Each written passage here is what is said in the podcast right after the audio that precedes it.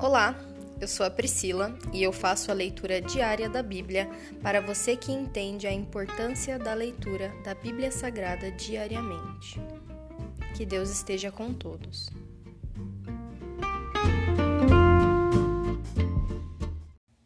Ouça agora o capítulo 19 de 1 Samuel.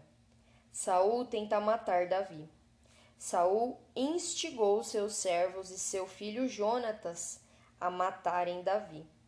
Mas Jonatas, por causa de seu grande afeto por Davi, contou-lhe os planos de Saul. Meu pai busca uma oportunidade para matá-lo, disse ele. Amanhã cedo você precisa encontrar um lugar para se esconder. Pedirei a meu pai que saia comigo até o campo e falarei com ele a seu respeito. Então lhe contarei tudo o que conseguir descobrir. Na manhã seguinte, Jonatas falou com seu pai sobre Davi e disse muitas coisas boas a respeito dele. O rei não deve pecar contra seu servo Davi, disse Jonatas. Ele nunca fez nada para prejudicá-lo. Sempre o ajudou como pôde. O Senhor se esqueceu da ocasião em que ele arriscou a vida para matar o guerreiro filisteu, e assim o Senhor deu grande vitória a Israel? Certamente o Senhor se alegrou naquela ocasião. Então, por que pecar matando um homem inocente como Davi? Não há motivo algum para isso. Saul atendeu Jonatas e jurou: Tão certo como o Senhor vive, Davi não será morto. Depois Jonatas chamou Davi e contou-lhe o que havia acontecido. Em seguida levou Davi até Saul e Davi voltou a servi-lo como antes. Houve guerra novamente, e Davi conduziu as tropas contra os filisteus.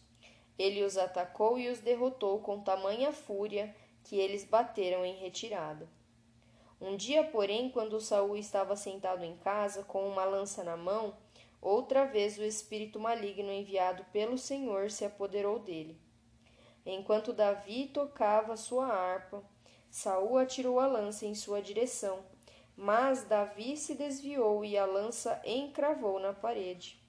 Naquele, naquela mesma noite, Davi fugiu e conseguiu escapar. Mical salva a vida de Davi. Saul enviou soldados para vigiar a casa de Davi e matá-lo quando ele saísse na manhã seguinte. Mical, porém, esposa de Davi, o alertou se você não fugir esta noite pela manhã, estará morto. Então ela o ajudou a descer por uma janela, e ele correu e escapou. Em seguida, Mical pegou um ídolo do lar, colocou-o na cama, cobriu-o com um cobertor e pôs uma almofada de pelos de cabra na cabeceira. Quando os oficiais de Saul vieram prender Davi, Mical lhes disse que ele estava doente e não podia sair da cama. Saul, porém, enviou os, os oficiais de volta para prenderem Davi. Tragam-no aqui com tudo para que eu o mate, ordenou. Mas quando chegaram para levar Davi, descobriram que na cama havia apenas um ídolo do lar, com uma almofada de pelos de cabra na cabeceira. Saul perguntou a Mical: por que você me traiu e deixou meu inimigo escapar? Fui obrigada a deixá-lo fugir, respondeu Mical. Ele ameaçou me matar se eu não ajudasse. Assim, Davi escapou e foi para Ramá para encontrar-se com Samuel e contou-lhe tudo o que Saul havia feito. Então, Davi foi morar com Samuel em Naiote. Quando Saul foi informado de que Davi estava em Naiote em Ramá, enviou oficiais para o prenderem. Chegando lá, viram Samuel à frente de um grupo de profetas que profetizavam. Então o Espírito de Deus se apoderou dos oficiais de Saul, e eles também começaram a profetizar. Quando Saul ouviu o que havia acontecido, enviou outros oficiais, mas eles também profetizaram. A mesma coisa aconteceu com um terceiro grupo. Por fim, o próprio Saul foi a Ramá e chegou ao grande poço no lugar chamado Seco. Onde estão Samuel e Davi? perguntou ele. Alguém informou. estão em Naiote, em Ramá. Mas no caminho para Naiote, em Ramá, o Espírito de Deus veio até mesmo sobre Saul, e ele também profetizou até chegar a Naiote. Saul rasgou suas roupas e, despido, deitou-se no chão o dia todo e a noite toda profetizando na presença de Samuel. Por isso surgiu o ditado popular: Acaso Saul também é profeta? Se encerra aqui o capítulo 19 de 1 Samuel. Pai, muito obrigado pela tua palavra, Senhor. Muito obrigada por falar aos nossos corações.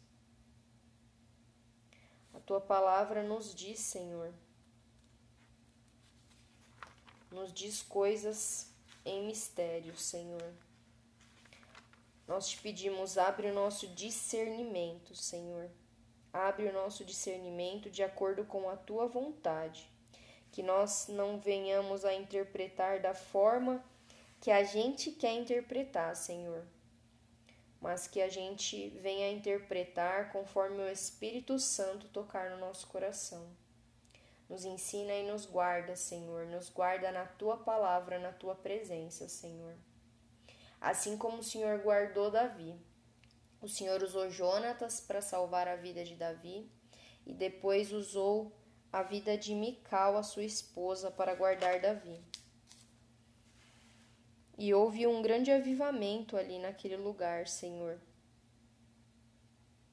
Pois teu pois teu servo Samuel, Senhor, estava cheio do teu espírito. E todos aqueles grupos que foram enviados para interceptar Davi foram foram é, foram cheios do teu espírito e também começaram a profetizar. Nos guarda, Senhor, assim como o Senhor guardou Davi, Senhor, e nos enche com o teu espírito, assim como o Senhor fez com esses grupos de pessoas e também com Saul, meu Pai. Que nós venhamos a ser cheios diariamente da tua presença. Glórias ao teu nome, Pai. Toda honra e toda glória seja dada ao Senhor. Essa é a minha oração, em nome de Jesus. Amém.